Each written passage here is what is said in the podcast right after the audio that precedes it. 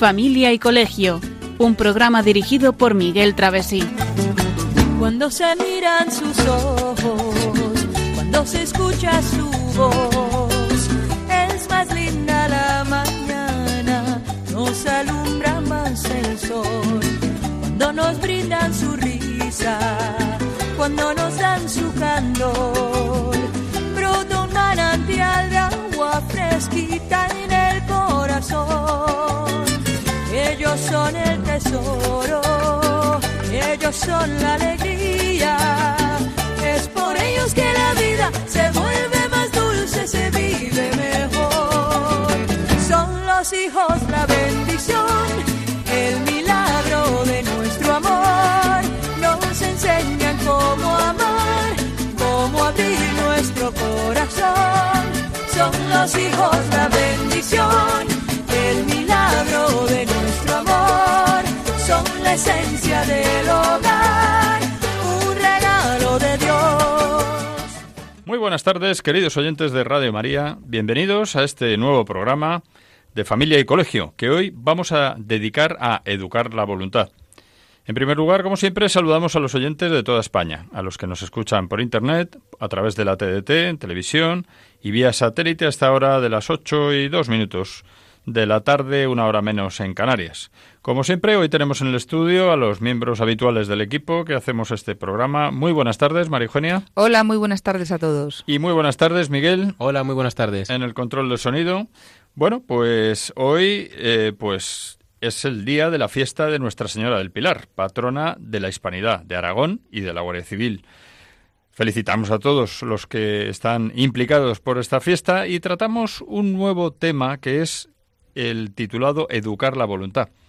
Ya estamos de lleno en el curso y queremos encarar el tema de la educación de la voluntad precisamente bajo la visión de la familia y del colegio. Hoy tendremos una sección de en la que dedicaremos una sección de reportaje en la que dedicaremos este tiempo de reportaje a si conviene o no celebrar Halloween. Todavía quedan días, pero eh, conviene que nos vayamos preparando para este asunto que, que en breve pues nos vendrá eh, encima ya se empieza a preparar a la vuelta de este fin de semana seguro en los colegios. Pues bien, sin más, con una música épica de una conocida película de Carros de Fuego que nos habla del carácter y de la superación, vamos a escuchar un extracto del artículo Educar la personalidad en busca de la armonía del profesor y escritor José Manuel Mañú Noaín.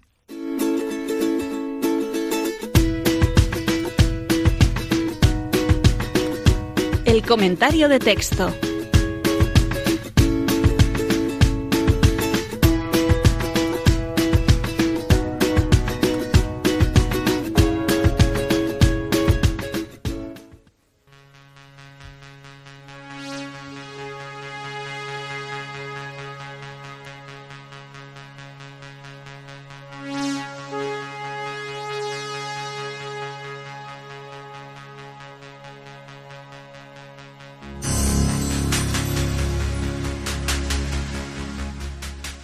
A la hora de educar, la voluntad ha sido la faceta más olvidada. Un exceso de voluntarismo en el pasado y el afán de algunos padres de no privar de nada a sus hijos son algunas de sus causas. Sin embargo, es patente que la voluntad es necesaria para alcanzar metas valiosas en la vida. Una persona sin voluntad está a merced de sus instintos o de las presiones ambientales que recibe. Por eso, la cultura hedonista corta las alas para poder volar. Una voluntad recia es necesaria para mantenerse fiel a un proyecto.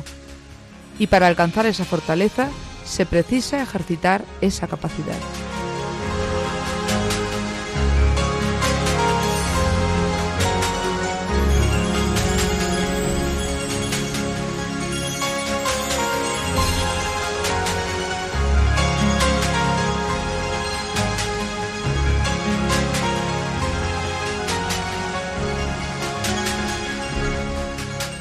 Bueno, pues hemos escuchado precisamente un texto que nos viene muy bien como introductorio a este tema de la voluntad, ¿verdad? Hablábamos de que a la hora de educar, pues eh, la voluntad parece que es una de las facetas. Ya veremos que hay tres grandes pilares de la educación Y esta quizás es la faceta más olvidada en los tiempos más recientes, ¿no? Y bueno, pues se comentaba pues eh, como los dos extremos, ¿no? El exceso de voluntarismo, o sea, ese afán por, por precisamente que sea la voluntad la que prime por encima de todo, que ya queda en un remoto pasado. Y bueno, pues lo más reciente que ha sido ese afán de, de algunos padres de, de, darles todo a sus hijos, pues son las causas de este problema. Hombre, lo que mueve la, a las personas es la voluntad. Una persona que no tiene voluntad, que no, no, no tiene inquietud, pues no hace nada en esta vida. Entonces, eh, por supuesto, es, es, uno de los pilares muy, muy gordos de la educación. Además, pues eso, una persona que no tiene voluntad, pues como nos decía aquí el, el redactor de este artículo, pues eh, es necesaria absolutamente para, para alcanzar metas valiosas y que si no las tienes, si no tienes voluntad, pues mm, al final acaba siendo uno un pelele de sus propios instintos o del o de las circunstancias o del medio ambiente o de todo lo que ocurre a su alrededor, ¿no? Vamos a trabajar bien la voluntad en este programa porque eso es quizá lo que lo que está faltando hoy en día en nuestros jóvenes, ¿no? En nuestros niños la voluntad. Voluntad que hay que ejercitar, porque si no se ejercita, de poco sirve, ¿no? Hay que trabajarla desde pequeños. Exacto. Luego, ese es, ese es un buen punto de partida. Bueno, pues yo creo que, sin más, pues vamos a empezar con el tema que nos ocupa hoy en el programa. Bueno, en primer lugar, como estábamos ya comentando en este inicio, tener voluntad nos va a permitir ser libres. Y bueno, pues la voluntad está en la base de, la, de nuestra personalidad. Ahora, mm, en esta sociedad del bienestar, ¿se valora realmente el esfuerzo o más bien abundan los derechos y escasean los deberes? Pues parece lo lógico que si no nos esforzamos no vamos a conseguir los objetivos que nos propongamos. Y en el caso de que, en la hipótesis de que los consigamos, pues seguramente no los vamos a valorar. Bueno, pues vamos a ver cómo podemos ayudar, como decías hace un momento, María Eugenia, a nuestros hijos o a nuestros alumnos a que tengan voluntad, esa cuestión tan necesaria. ¿no? Pues mira, Miguel, hoy es muy común confundir educar con imponer unas normas o unas conductas de modo rígido. Y sin embargo, si queremos educar bien, es que es necesario educar la voluntad, porque una persona sin voluntad, pues como venimos diciendo, es una marioneta en manos de cualquiera, ¿no? Y, y a la hora de educar, pues tenemos tres aspectos. Tres aspectos que tenemos que tocar. Pero yo antes de nada, fíjate, quería interpelar, hacer una pregunta, ¿no? Vamos a ver, ¿realmente no nos estaremos yendo un poco lejos? Es decir, mm, ¿es tan necesario educar la voluntad? Porque damos por hecho que todo el mundo entiende, o todos entendemos, todos estamos en la misma idea de que una persona que no tiene voluntad es una marioneta, pero lo cierto es que eh, los ejemplos están en todas partes, ¿no? Vemos, bueno, pues como a los a los niños, pues bueno, pues eh, nos, a la vista está en los medios de, de transporte, por ejemplo, los autobuses, en el metro, en el tren eh, bueno, pues no parece que se esté educando la voluntad, a mí me da esa impresión, ¿no? Eh, vamos en un autobús y resulta que el niño se sienta, lo sentamos en, en una silla, cuando tenemos personas mayores, incluso personas embarazadas, mujeres embarazadas, que van de pie. Y, y resulta que eso es educar la voluntad. ¿Tiene que ver eso con educar la voluntad? Porque da la impresión de que no, de que está, de que realmente las cosas se nos van un poquito de las manos, ¿no? Bueno, pues yo, ante esa pregunta que dejo ahí un poco en el aire, ¿no? Pues como decías, María Eugenia, a la hora de educar tenemos tres aspectos que, que ya hemos enunciado que este, Sí. la voluntad es uno. Tres aspectos importantes que son la inteligencia, la voluntad y los afectos. Si no trabajamos esos tres pilares buenos, pues la verdad que no vamos a conseguir buenos objetivos con la educación de nuestros hijos, ¿no? Mira, con la inteligencia puedo aprender más y así servir mejor a la sociedad. Ese parece que es algo que está muy clarito en la sociedad actual, ¿no? Eso lo entendemos todos. Aparte que, que, bueno, todos nos gusta que nuestros hijos sean los más inteligentes, con lo cual, sin querer, nos lanzamos a, ¿no? Fíjate, por ejemplo, los padres ahí muchas veces pues buscamos el mejor colegio para nuestros hijos, porque tenemos muy claro que es muy importante que vayan eh, conformando su inteligencia, que se vayan desarrollando lo mejor posible, que tengan muchas actividades en el colegio. Eso está muy bien, ¿no? Es un aspecto a formar. Sí. Con el corazón, o sea, con el tema de los afectos, vamos a querer mucho y a querer muy bien, que también hablaremos de los afectos porque eh, hay que saber eh, educar los afectos. Otro tema en el que yo creo que la sociedad actual también lo tiene muy claro, ¿no? O bueno, sea, muy claro, pero con muchos matices un que poquito que deformado, aclarar. ¿no? Quizá. El, Pero tema, el tema de los afectos eh, quizá a lo mejor necesita un repaso, ¿no? sí, pero por lo menos me refiero a que mm, efectivamente es, algo que se tiene muy presente, ¿no? O sea, hay que sentirse bien, ¿no? Queremos que los demás se sientan bien, que nosotros nos sintamos bien, sobre todo nosotros, ¿no? Sí, de alguna manera. Yo creo que se enfoca en ese hedonismo a, oye, siéntete bien, fíjate la cantidad de anuncios que hay. No, tú llevas este coche que es un cochazo que se agarra fenomenal y tienes una sensación de poderío, de, de firmeza, de tranquilidad, de seguridad. Esos sentimientos todo el mundo tiene muy claro que es muy importante. Pero por eso mismo hay que, hay que eh, sentar también unas bases para los efectos. Pero bueno, quizá es algo que va más, más con la persona, es algo más innato. Pero la voluntad, la voluntad, eh, con la voluntad podemos alcanzar metas altas, muy altas. Podemos llegar a donde queramos, por lo menos podemos intentarlo. Y ahí es donde tenemos que hacer hincapié, porque si no tenemos esa voluntad, esa intención de llegar, es que no vamos, directamente nos quedamos. Claro. ¿Y qué, ¿Y qué podemos decir que es la voluntad? Pues eh, la voluntad realmente es aquello que nos permite querer, ¿no? El, el, que nosotros, perdón, el que queriendo nosotros hacer una cosa, pues lo consigamos. Vayamos un poco a las definiciones que se conocen habitualmente. Es una capacidad humana para decidir con libertad lo que se desea y lo que no. O sea, un deseo o una intención, algo que se desea, ¿no? Eh, por ejemplo, eh, frases comunes como mm, quiere que todo se haga según su voluntad o no tenía voluntad de ofenderos. Se presentó allí por su propia voluntad. Debemos esperar respetar su voluntad. Estas son frases muy muy manidas, ¿no? Muy trabajadas, están en el aire. Y entonces, bueno, pues mm, al final es eso, esa capacidad que nos permite decidir con libertad lo que queremos o lo que no queremos. Por lo tanto, la voluntad es la base del edificio de la personalidad. Fíjense lo importantísimo que es educar y encaminar bien la voluntad de nuestros niños. Claro, fíjate, por ejemplo, ahí podemos plantearnos el por qué unos niños estudian con, con constancia, con equilibrio, a lo largo del tiempo, con tranquilidad, sin que parezca que les cueste mucho, y sin embargo vemos otros niños, pues que no, que les cuesta un mundo ponerse a estudiar, ¿no?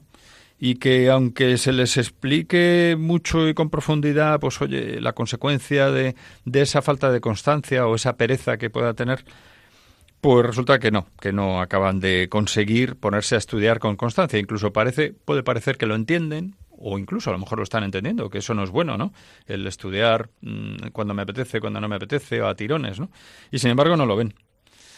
Es decir, resumidas cuentas, podemos pensar, y además lo vemos en el día a día, ¿no? que hay personas muy inteligentes pero que son muy perezosas. Y personas que no son demasiado inteligentes y sin embargo, pues oye, son muy constantes y consiguen el éxito. De hecho, el valor de un hombre depende en gran parte del grado en que logre formar su voluntad. Es más, una persona será libre en la medida en que sea señor de sí mismo, ¿no?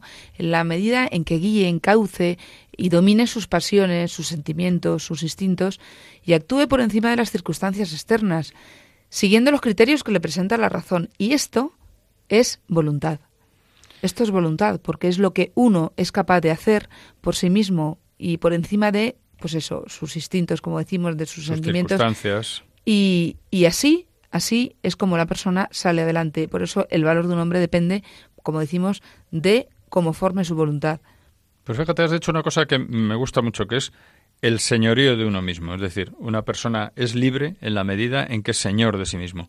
Es decir, si uno es esclavo de sus pasiones o es esclavo de las circunstancias, por ejemplo, un chico, una niña, es resulta que se deja llevar por el grupo eh, del colegio en el que, bueno, vamos a tomar una litrona, nos vamos con una litrona, nos vamos a tal parque o a tal sitio que ahí no nos vea nadie y así pasamos un rato agradable. Y no es capaz de vencer esa esa inercia, ese sentido grupal de no, para no quedar mal y tal, pues pues no estás siendo dueño de tus propios actos. Si tú piensas que realmente eso está mal, no lo hagas, ¿no?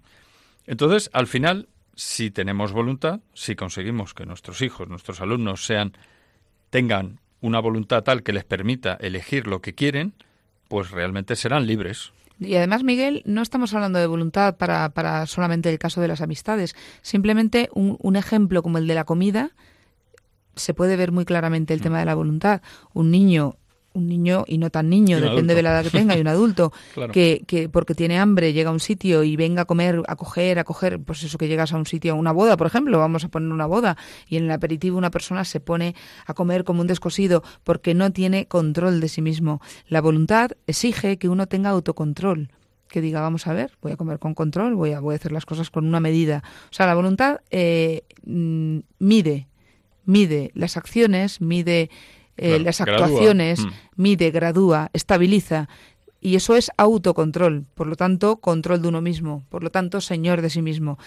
No sé, yo creo que se entiende, ¿no? Yo creo que eh, vamos perfilando un poco el tema que estamos abordando, este tema de educar la voluntad, que consideramos que es, desde luego, esencial, muy importante.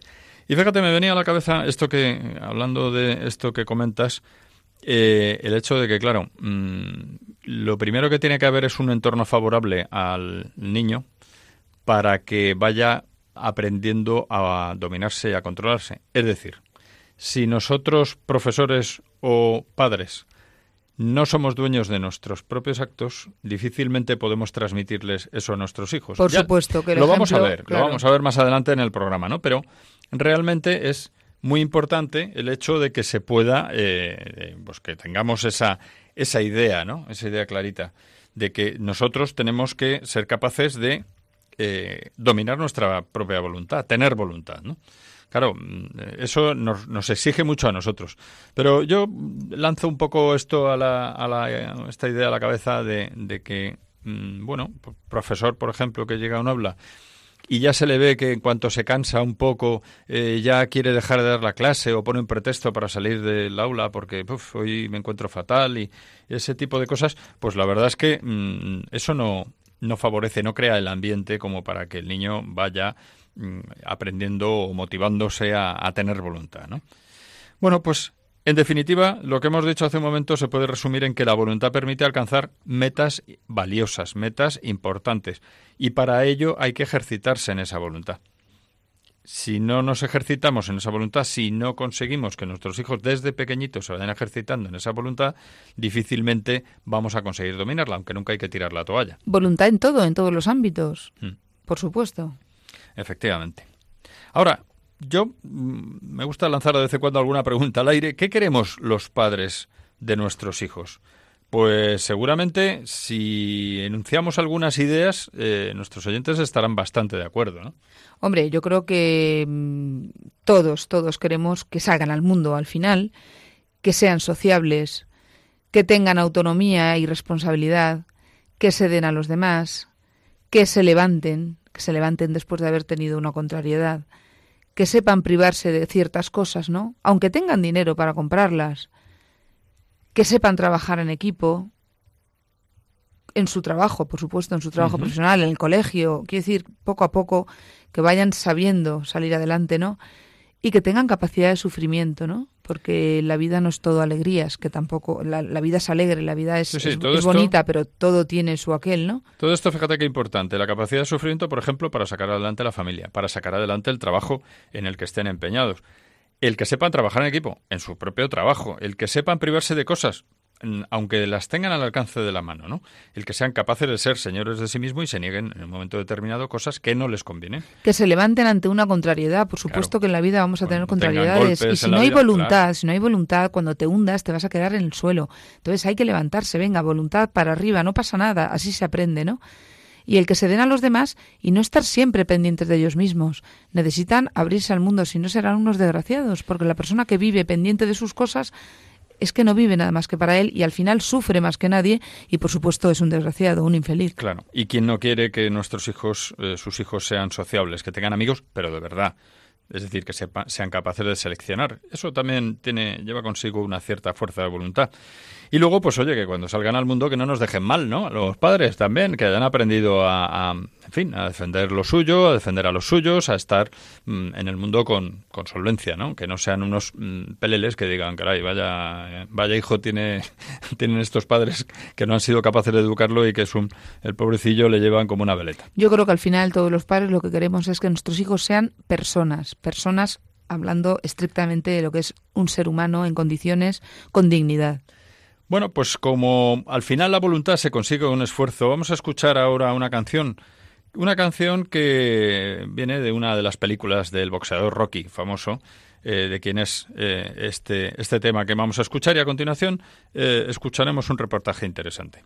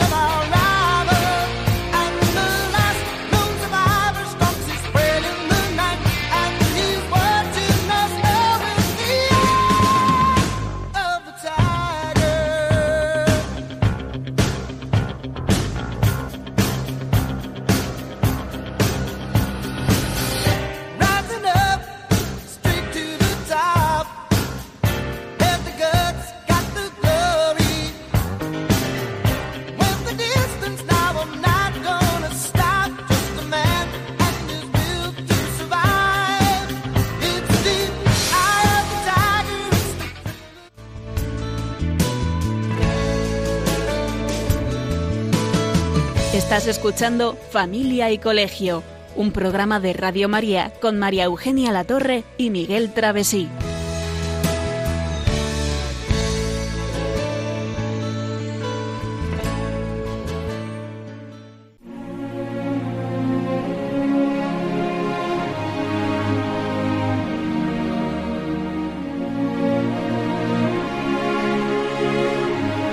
El reportaje de familia y colegio.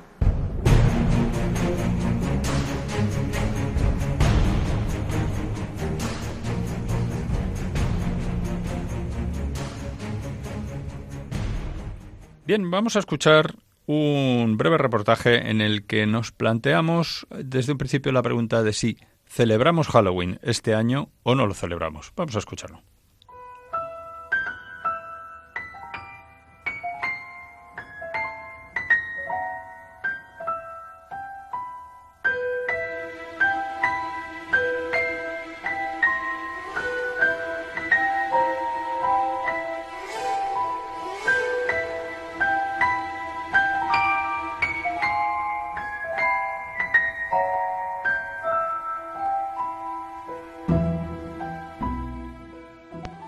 Se acerca la noche del día 31 de octubre, Halloween, que significa Víspera Santa.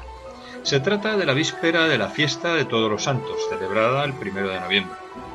En principio, puede parecer divertido disfrazar a los niños y salir a pedir caramelos a los vecinos o a la calle. Pero no olvidemos que lo que celebramos refleja quiénes somos y además influye en nuestros valores. Pero ¿de dónde viene esta fiesta? Ya desde el siglo VI a.C., los pueblos celtas del norte de Europa celebraban el fin del verano y de las cosechas, con una noche en la que los muertos volvían a la tierra, sembrando el terror. Para aplacarlos se hacían hogueras y hasta sacrificios humanos. Cuando llegó el cristianismo no todo el mundo se convirtió, habiendo llegado esas creencias hasta hoy, momento en el que desde los Estados Unidos se ha ido comercializando esta fiesta exportándose a todo el mundo.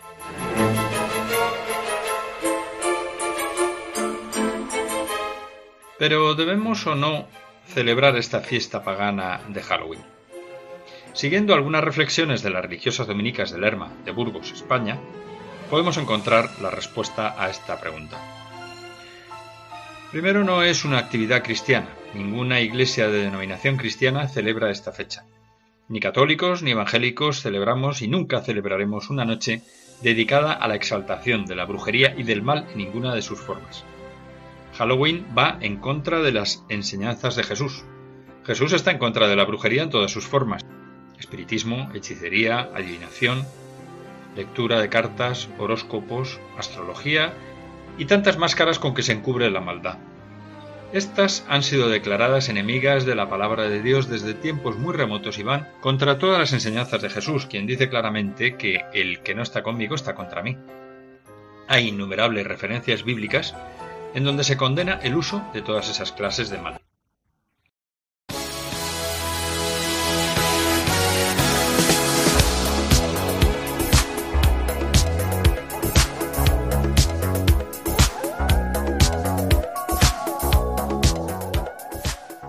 Halloween se opone al primer mandamiento, amar a Dios.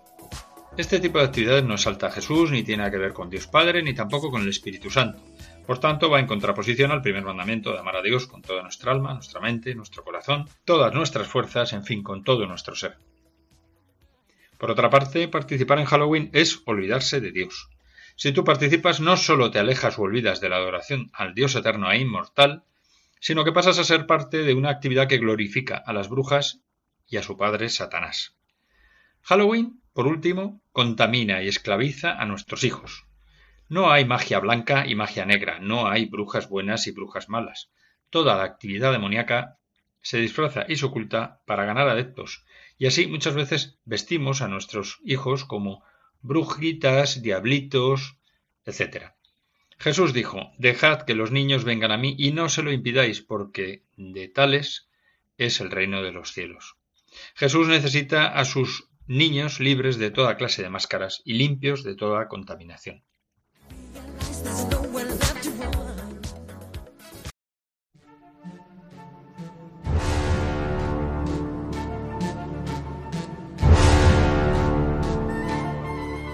Por último, para arrojar algo más de luz en este tema, enumeremos algunos puntos en común muy evidentes entre Halloween y el ocultismo.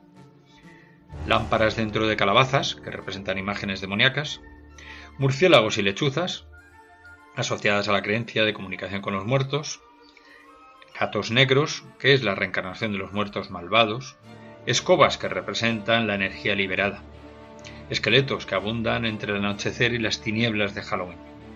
Los disfraces de Halloween. Los participantes en las ceremonias, muchas con sacrificios humanos a los muertos, usaban cabezas y pieles de animales. O, por ejemplo, por último, ya también la costumbre del regalo o travesura.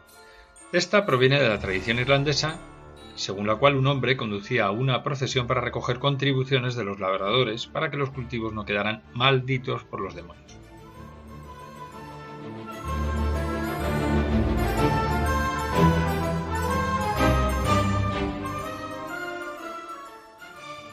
Vamos, que podemos concluir que Halloween es una fiesta de la cultura de la muerte, y que mientras muchas personas hoy rechazan a Dios jactándose de ser pragmáticos, científicos, sin embargo caen en supersticiones o incluso en celebraciones que tienen que ver con el antagonista de Dios, el demonio. Halloween es un culto al diablo y al oscurantismo, y es que no podemos olvidar lo que nos ha dicho reiteradas veces el Papa Francisco. El diablo no es un mito, existe y hay que combatirlo. Pues desde este programa de familia y colegio proponemos cambiar este enfoque en nuestro entorno, empezando por nuestra familia, retomando la conmemoración de la fiesta de todos los santos con su pleno significado y la conmemoración de los fieles difuntos, recordando con cariño a quienes ya han partido de este mundo y rezando por ellos. Esto lo tenemos que llevar primero a nuestro corazón y luego a nuestra familia.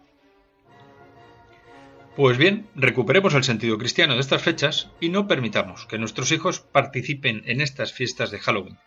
Hay alternativas sanas del lado de Dios, del lado del bien.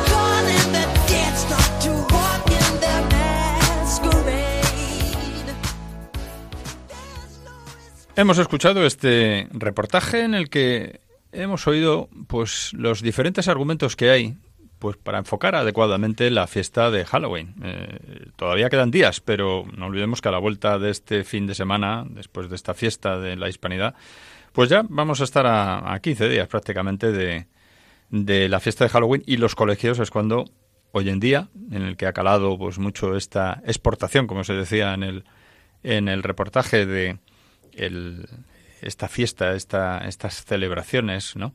Con esa mascarada y con esas, eh, esos disfraces y ese entorno de esqueletos y etcétera, pues eh, bueno, pues están ahí en los colegios en España, pues esto ha entrado lleno, ¿no? Sí, vamos a ver, eh, por supuesto, eh, este reportaje lo que quiere es hacer entender todo lo que significa la profundidad de la fiesta de Halloween, pero nadie nadie está negando que en los colegios no se pueda hablar de qué es la fiesta de Halloween que en inglés se trabaje en vocabulario y que bueno pues que se explique pues como como una tradición y se cuente la parte histórica y tal. Lo que estamos diciendo y es eso, la celebración en profundidad cuando hay fiestas eh, pues eso, que se disfrazan, que ya llegan bastante lejos. Ya sabemos que muchas familias eh, lo celebran en las comunidades de propietarios, muchas veces en las casas, pues, oye, que es la fiesta de Halloween, que vamos a disfrazarnos tal, que se montan las juergas. Eh, a veces no hay mala intención, lo sabemos, es desconocimiento, pero al demonio le agrada, eso es verdad. El demonio está contento cuando hacemos cosas que se acercan a él. Eh, de verdad que eh, por desconocimiento, lo sabemos, pero bueno, es un programa en el que tenemos la obligación moral también de, de, abrir los ojos, ¿no? De decir, oye, ojo, que esto no es una broma. Hombre, los argumentos están ahí. Todo esto parte de una fiesta que se celebraba seis siglos antes de Cristo en, en, los pueblos celtas, es decir, en la zona norte de, vamos, en Inglaterra, ¿no? En la zona de las Islas Británicas, ¿no? Y realmente pues era una cosa, una celebración relacionada precisamente pues eso, con los muertos, con el final de las cosechas, bueno, con un cambio de, tiempo climatológico, pero en una época en la que mm, se creían varios dioses, se tenía mucho temor y mucho respeto a los muertos, se creía que los muertos volvían a vivir en ese día, en fin, había una serie de cosas que realmente pues eh, bueno pues hoy en día ya no tiene mucho sentido no por otra parte pues la Iglesia celebra pues esa fiesta de todos los santos y esa fiesta de los fieles difuntos no que son cosas que hoy en día son festividades o celebraciones que se está medio perdiendo en aras pues de esta fiesta que muchas veces se convierte en una juerga. Pero que fíjate, mm, recordábamos también no hace mucho como en algunos colegios es que los niños pequeñitos verdaderamente están aterrorizados cuando ven lo que se organiza ahí, ¿no? Hay colegios donde se hace una fiesta de tal calibre que, los niños acaban llorando. Vamos, yo eso lo he visto en, en, ciertos colegios. Entonces, bueno, es verdad que es una pena que no, se, no sepan, hay que explicarles qué es la fiesta de todos los santos. Y, sin embargo Halloween lo, lo tienen clarísimo. Y lo peor es que lo tienen de tal manera asimilado que, que, bueno que esto que están que estaban que estamos ahora mismo hablando del tema de, de los muertos de, de, la profundidad del tema de Dios del diablo bueno es que dirán esto que es, ¿de dónde ha salido esta estupidez? Pues no, no es ninguna, estupidez, es muy serio. Pero, Marijona, esto, por ejemplo, es como lo de la Ouija, ¿no? Realmente el hacer la Ouija dice, no, es una cosa que es de broma. No, estás haciendo algo muy serio. Y de hecho, bueno, pues la gente que ha estudiado el tema, claro, se sabe que ocurren cosas. Es decir, eh, estamos jugando con fuego en algunos temas que son, mm, bueno, pues que cada uno haga lo que quiera. Pero, desde luego, por lo menos que estemos informados y que sepamos de dónde viene esto y los peligros que entrañan, ¿no? Bueno, pues sin más, yo creo que podemos volver al tema que estamos tratando hoy, que es eh, educar la voluntad. Educar la voluntad desde la perspectiva de la familia y del colegio, ¿no? Y estábamos hablando precisamente, pues, eh, de qué queremos los padres de nuestros hijos y en virtud de lo que queremos los padres de nuestros hijos y podríamos decir también que los profesores de sus alumnos, que en definitiva es que mm, nuestros hijos o nuestros alumnos sean personas de bien, dueños de sí mismos y capaces de hacer lo que ellos se propongan, ¿no? Eh, siempre orientado hacia el bien, pues podemos traer aquí una, una, cita de Eric Fromm, que era un psicoanalista, psicólogo social y filósofo humanista de origen judío alemán. Y este hombre decía, dijo una frase interesante que es el joven que tiene miedo de sus impulsos y de la propia incapacidad de controlarlos y de disciplinarlos, acepta depender del poder de la opinión dominante en su ambiente. Que es una manera de decir que si un joven pues tiene miedo de sus propios impulsos y de, y de su falta de capacidad de dominarlos, es decir, de su falta de señorío de, sobre sí mismo, pues al final acabará en manos de la opinión dominante o sea, del ambiente, de lo que le rodea. Estás hablando de alguien que no tiene voluntad, la persona que no sabe, no sabe eh, salir adelante porque no sabe lo que quiere, por supuesto está a merced de cualquiera. Eso es lo que está pasando muchas veces. ¿Por qué hay tanta droga? ¿Por qué eh, caen nuestros jóvenes a veces en, tantas desgracias? Pues por eso, porque no tienen voluntad para decir, oye, mira, no, eso no me interesa, yo sé lo que tengo que hacer. Pues, pues ahí es donde tenemos que estar mm, los padres, ¿no? Poco a poco haciéndoles recios, haciéndoles fuertes, fuertes de espíritu, fuertes de, de mente, ¿no? Pero claro, yendo todavía también un poco más a la raíz del problema, pues hoy estamos, y lo oímos hablar continuamente, muy en boca de muchos políticos, en la sociedad del bienestar, ¿no? Es decir, mm, efectivamente el placer en sí no es malo, ¿no?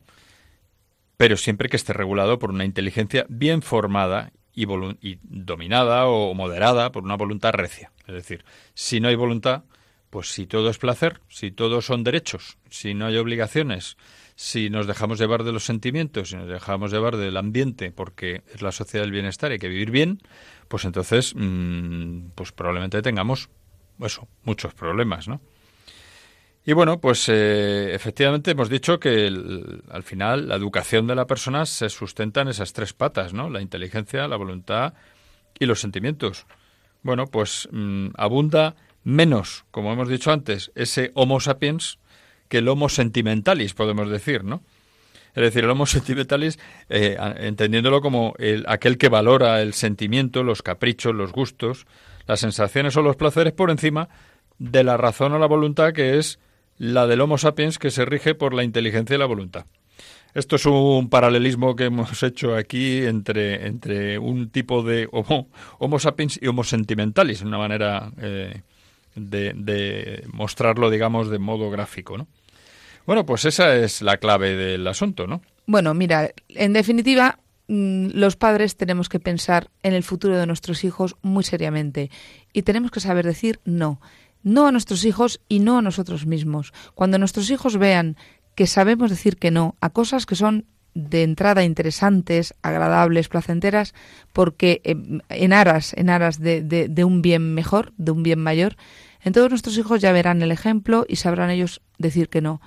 Porque si no, eh, pues todo es bueno, sí, y caeremos en todo, caeremos en todo. Es que, María yo creo que no hay una lógica de hijos y otra lógica de padres. A veces eh, oímos hablar a la gente y dice, bueno, es que ellos piensan de otra manera y tal. Dices, ya, bueno, pero, pero vamos a ver, los hijos efectivamente piensan en el hoy, en el ahora, en me apetece, en no me apetece, en es fácil o me cuesta, pero poco a poco tiene que ir enganchándose a la lógica de, de, a la lógica de cualquier persona que va madurando progresivamente, ¿no? Claro. Eh, pues esa, en la que tienen que saber decir que no, preparándose para la vida, porque eso es la vida, ¿no? Claro, efectivamente, ahí, está. Ahí está, el ir poco a poco. Claro que nuestros hijos cuando son pequeñitos no piensan como nosotros, ni cuando son pequeñitos ni cuando son medianos. Lo que, lo que tenemos que, hacer es ir preparándoles, es ir haciéndoles, abriéndoles el camino. Entonces, ese, ese ejemplo nuestro del saber decir no, y, y, incluso explicárselo a veces, explicarles, oye, mira, es que esto ahora mismo no conviene, aunque sea bueno en sí, a veces no todo lo que es bueno en sí conviene en este momento, y decirles a ellos que no. ¿Qué está ocurriendo? Que los niños tienen de todo, no se les dice que no, todo que sí, que sí, que sí. Como tú antes bien decías, Miguel, el, el ejemplo del autobús, ¿cuántos niños están en el autobús o jóvenes o en el metro o, en el, o en el tren sentados, no se levantan para los demás porque es que no son capaces, no piensan o tienen todo desordenado, no tienen voluntad para decir, oye, voy a ordenar esto, o no estudian porque es que no tienen voluntad para, para sobreponerse a ese estado de, uff, ahora ponerme a estudiar. O sea, que es que es todo, eh, es, es un compendio de, de, de, vida, un compendio de vida, es en, en todos los ámbitos de la vida, es ir poco a poco haciendo niños voluntariosos. Pues hablaremos de más ejemplos, como, y ahí lo dejo de momento, la utilización de los móviles, ¿no? O, o qué móvil tienen que tener nuestros hijos, que luego que ya lo iremos comentando. Pero de momento, pues lo que estamos viendo es que el mundo que nos rodea a veces parece que se ha vuelto loco. Pues no olvidemos que somos seres humanos y aquí vamos a escuchar una canción que nos recuerda que el hombre es muy diferente del mundo animal. Pues vamos a ejercer la diferencia y la escuchamos. Yo soy el rey del coco, el más mono rey del swing. Más alto ya no eres subir y esto me hace sufrir. Yo quiero ser hombre como tú y en la ciudad gozar. Como hombre yo quiero vivir, ser tan mono me va a aburrir. Oh, quiero ser como tú. Quiero andar como tú, andar como tú. tú. Con tu salud. Dímelo a mí. Si el fuego aquí me lo traerías tú.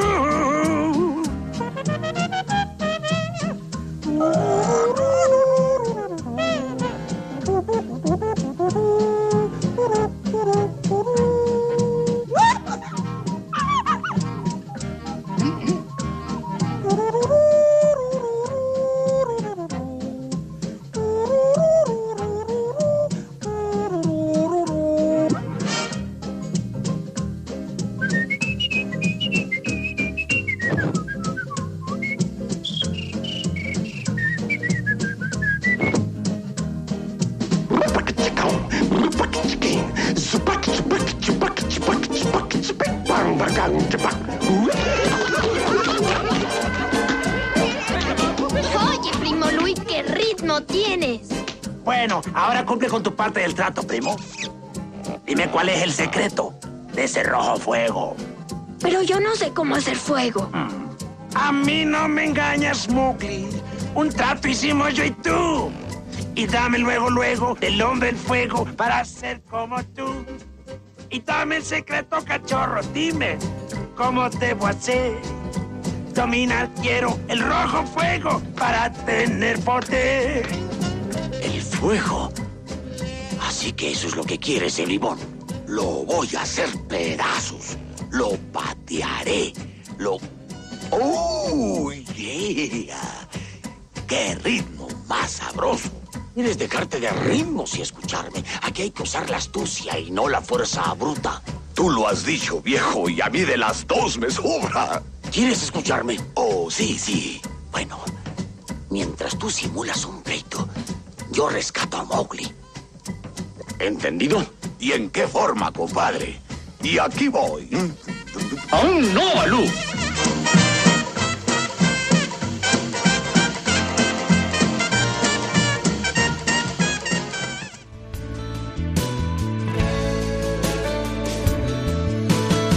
Estás escuchando Familia y Colegio, un programa de Radio María con María Eugenia Latorre y Miguel Travesí.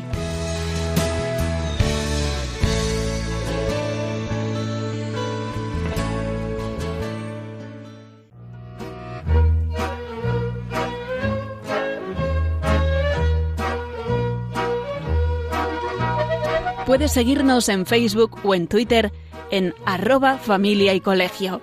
También puedes escribirnos a la dirección postal de Radio María, Paseo de Lanceros 2, primera planta, 28024, Madrid.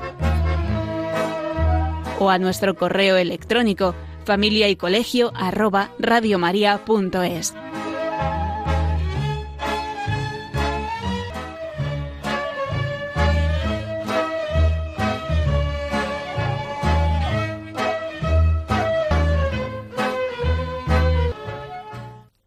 Bueno, pues hemos escuchado esta, esta canción que en realidad pues también tiene sus momentos de letra que precisamente pues eh, nos recuerda un fragmento de la película del libro de la selva, eh, antigua película de, de, Walt Disney en la que eh, bueno pues se ve como eh, hay una actitud de, por parte de uno de los personajes, del oso, ¿eh? que el oso Balú, que, bueno, pues es un vividor, claramente, ¿no? Y el mono, cómo está intentando conseguir la fórmula del fuego, la pelea del animal por ser inteligente, ¿no?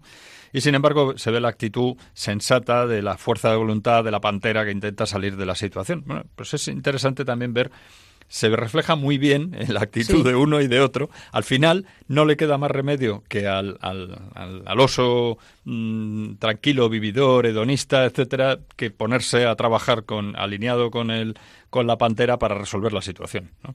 Y bueno, pues ahí está la película, que es una película que, em, bueno, pues tiene su, su parte moral muy interesante, ¿no? Al final el bien triunfa. Afortunadamente en estas películas todavía ocurrían esas cosas. Y es muy bueno el ver cómo mm, al final tiene que primar la inteligencia, la razón y la voluntad sobre, eh, pues eso, el vivir bien, que es la actitud permanente del oso que con el tiempo pues se va dando cuenta a duras penas de que así no puede funcionar, ¿no? En fin, esto nos introduce ya un poquito en que, continuando con el asunto de educar la voluntad, en cómo podemos educar la voluntad y qué elementos necesitamos para Mm. conseguirlo. Pues los principales elementos que, que necesita la voluntad son la motivación, el orden, la constancia y una dosis de alegría e ilusión. Pero yo creo que en este programa nos vamos a centrar en, en el orden, la constancia y esa alegría ¿no? o ilusión que tenemos que, que tener para, para llegar a conseguirla. Efectivamente, mm, en este esto va a ser un poco el eje a partir de ahora en este programa y en los siguientes que nos ocupen también.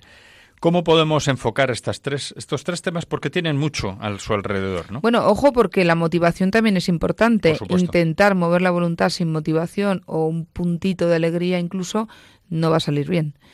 Y si pretendemos que hagan ellos mismos algo por sí solos que les aburre soberanamente, Claro. estamos perdidos, sobre todo al principio. O sea que la motivación damos por hecho que es muy, muy importante. De hecho, le hemos dedicado varias veces programas a la motivación y tampoco sería mala cosa volver a recordarlo a lo largo de este año. Sí, pero sin embargo ahora queremos hablar del orden porque hay que entender bien lo que significa el orden para el tema de la voluntad. Sí, además, fíjate, ya por terminar con el asunto de la motivación, hay que tener cuidado también porque todo el mundo tiene muy claro que tenemos que tener motivación para hacer las cosas. Pero, ¿qué tipo de motivación? Porque hoy en día la motivación muchas veces es, por ejemplo, para muchos adultos, oye, que ya llega el fin de semana, qué estupendo. ¿Qué problema tiene eso?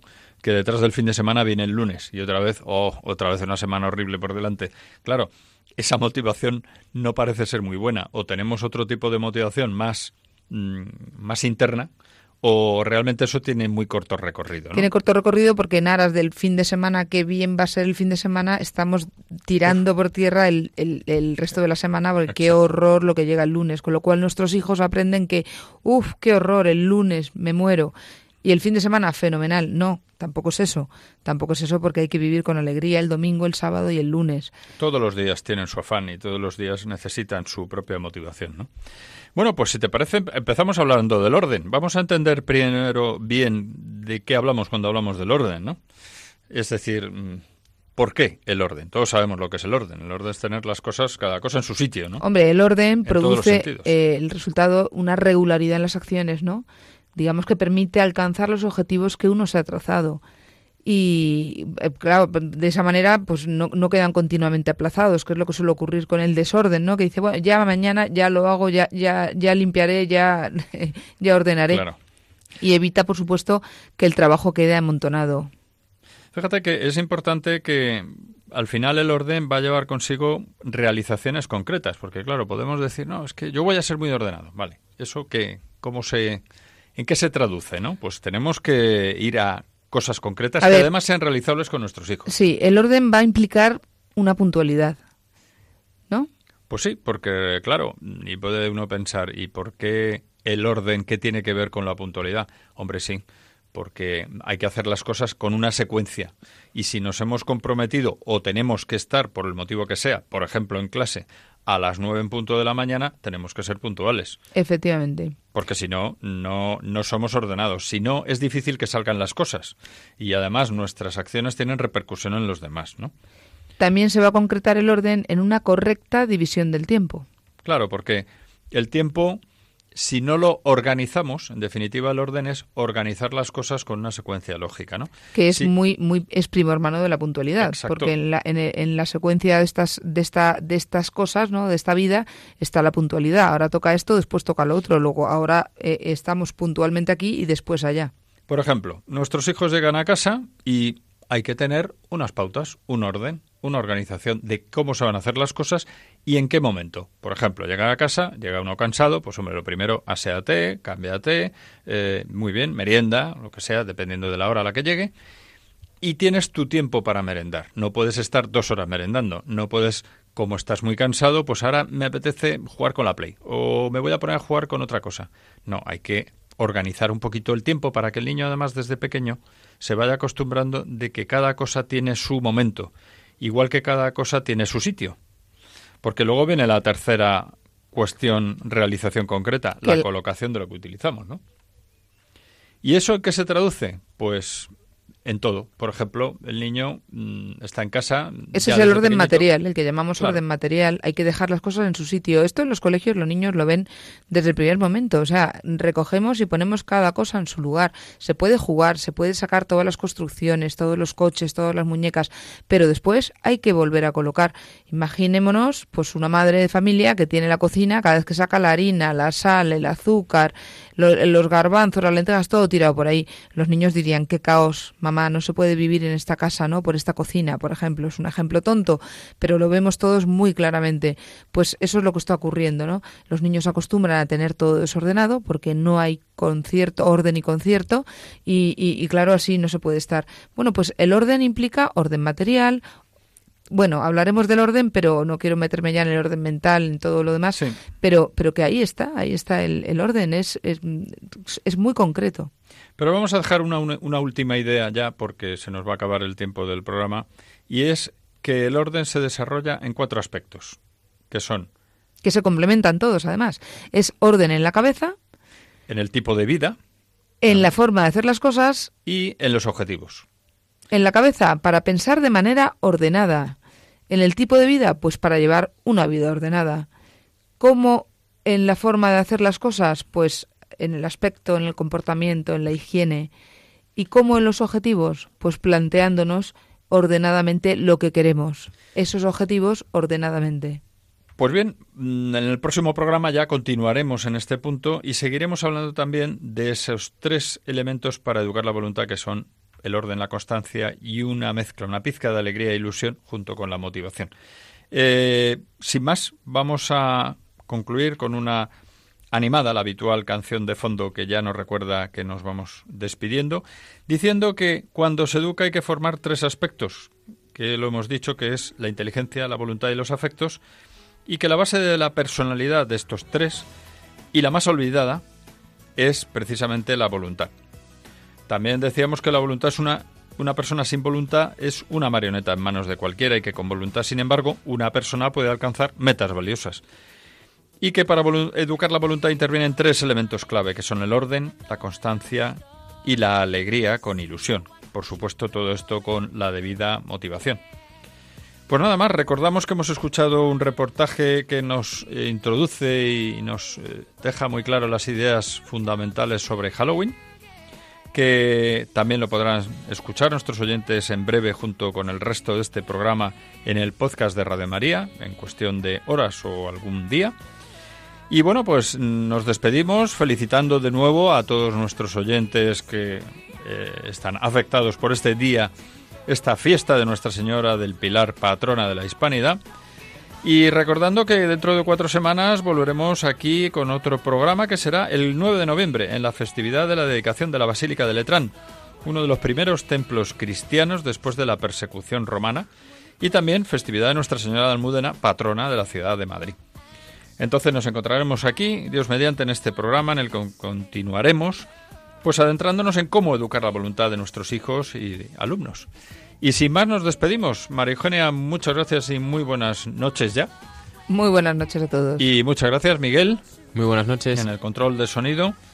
Y nada más, simplemente em, decirles a nuestros oyentes que seguimos, eh, les agradecemos su participación en las redes sociales y que no se vayan, que sigan aquí en, uno de los muchísimos interesantes programas de Radio María y que nosotros seguimos en familia y colegio arroba radiomaria.es, nuestro correo electrónico, en el Twitter arroba familia y colegio y en el Facebook manteniendo todos los temas al día y abiertos a preguntas, sugerencias y comentarios para mejorar los programas. Hasta el próximo programa. Muy buenas noches.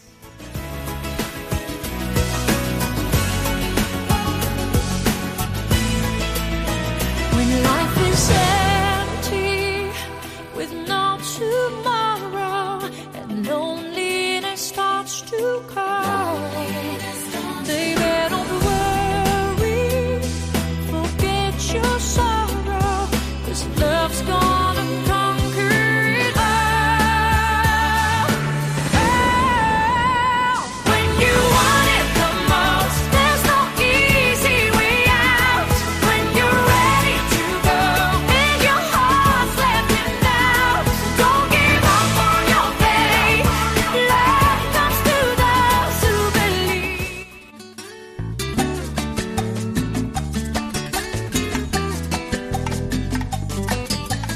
Familia y Colegio, un programa dirigido por Miguel Travesí. Cuando se miran sus ojos, cuando se escucha su voz, es más linda la mañana, nos alumbra más el sol. Cuando nos brindan su risa, cuando nos dan su candor, brota un manantial de agua fresquita en el corazón ellos son el tesoro, ellos son la alegría. Es por ellos que la vida se vuelve más dulce, se vive mejor. Son los hijos la bendición, el milagro de nuestro amor. Nos enseñan cómo amar, cómo abrir nuestro corazón. Son los hijos la